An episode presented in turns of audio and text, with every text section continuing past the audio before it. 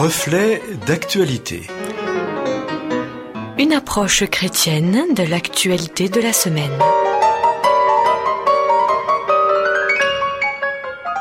Amis auditeurs, bonjour. Comme chaque semaine, vous allez pouvoir suivre la chronique Reflet d'actualité. C'est aujourd'hui le pasteur Fabien Dussard qui vous propose une réflexion.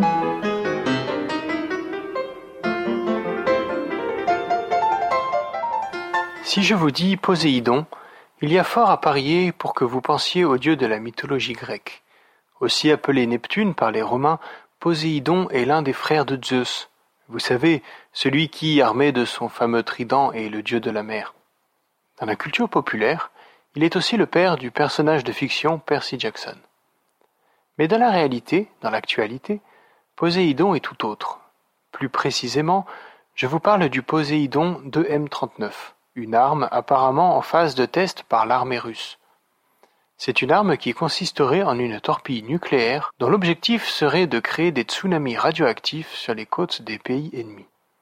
L'idée est bien sûr d'en faire une arme de dissuasion, une arme qui ne serait utilisée qu'en dernier recours, car utiliser une telle arme engendrerait sans doute l'extinction d'une bonne partie de l'humanité dans un conflit nucléaire mondial.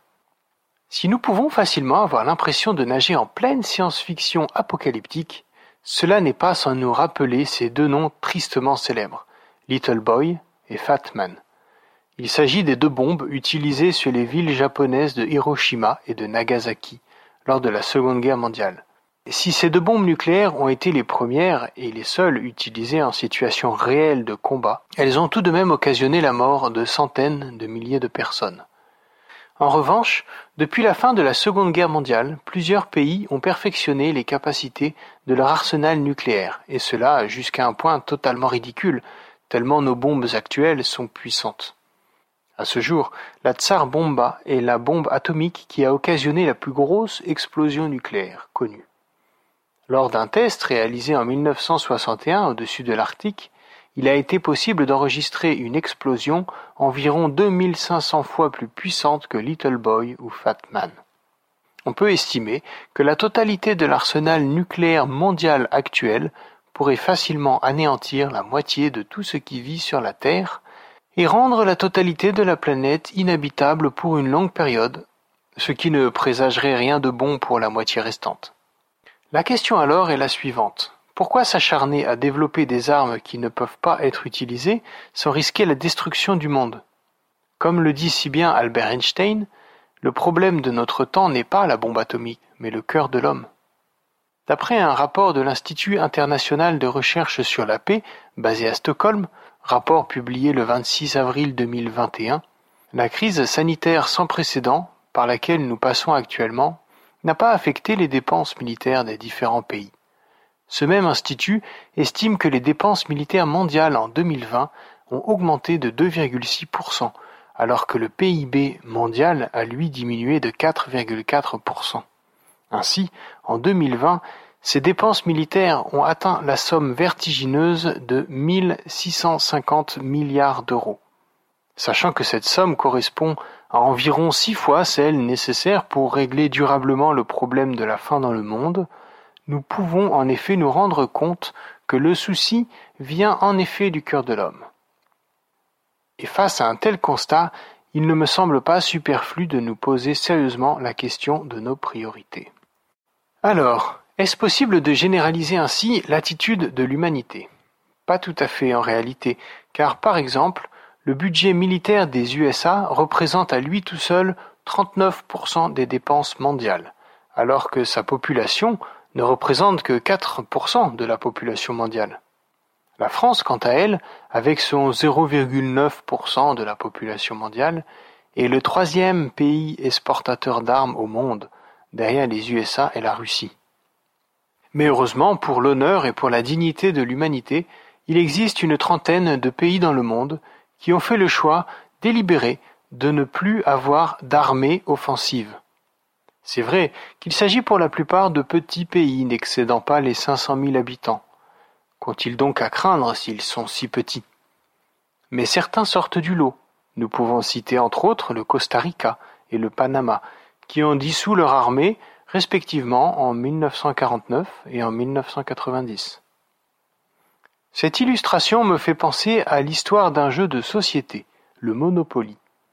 Étrange comme comparaison, me direz-vous. C'est pas faux, mais laissez-moi vous expliquer. L'origine de ce jeu remonte au XXe siècle.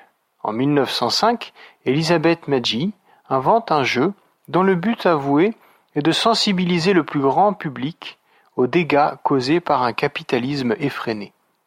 Censé servir de contre-exemple pour montrer toute la violence présente dans le capitalisme, ce jeu se joue maintenant en famille, sans aucun arrière-plan pédagogique.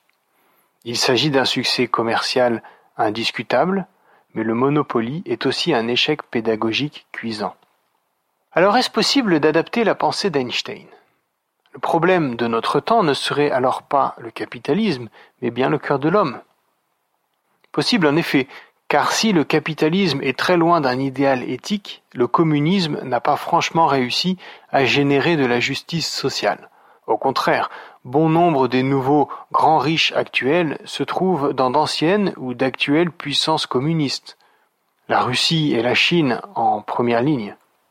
Alors, est-il nécessaire de changer notre façon de voir la vie, de voir les autres, de voir l'argent, de voir l'écologie, de voir notre façon de consommer?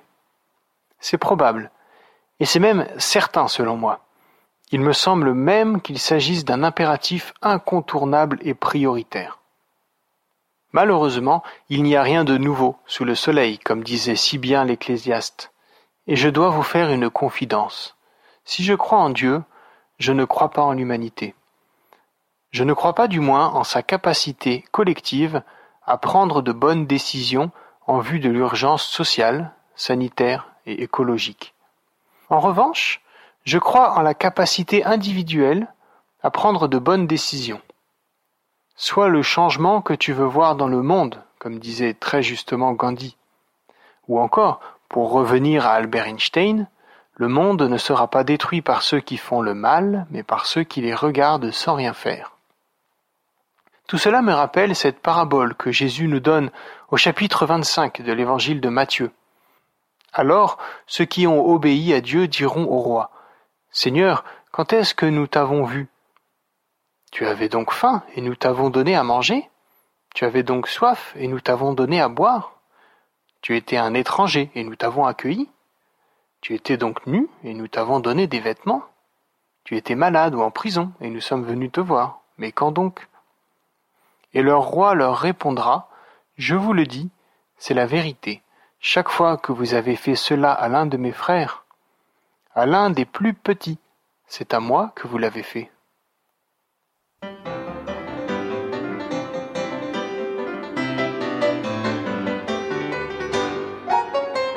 Merci au pasteur Fabien Dussard pour cette réflexion. Nous vous rappelons, amis auditeurs, que le texte de cette chronique est disponible sur simple demande.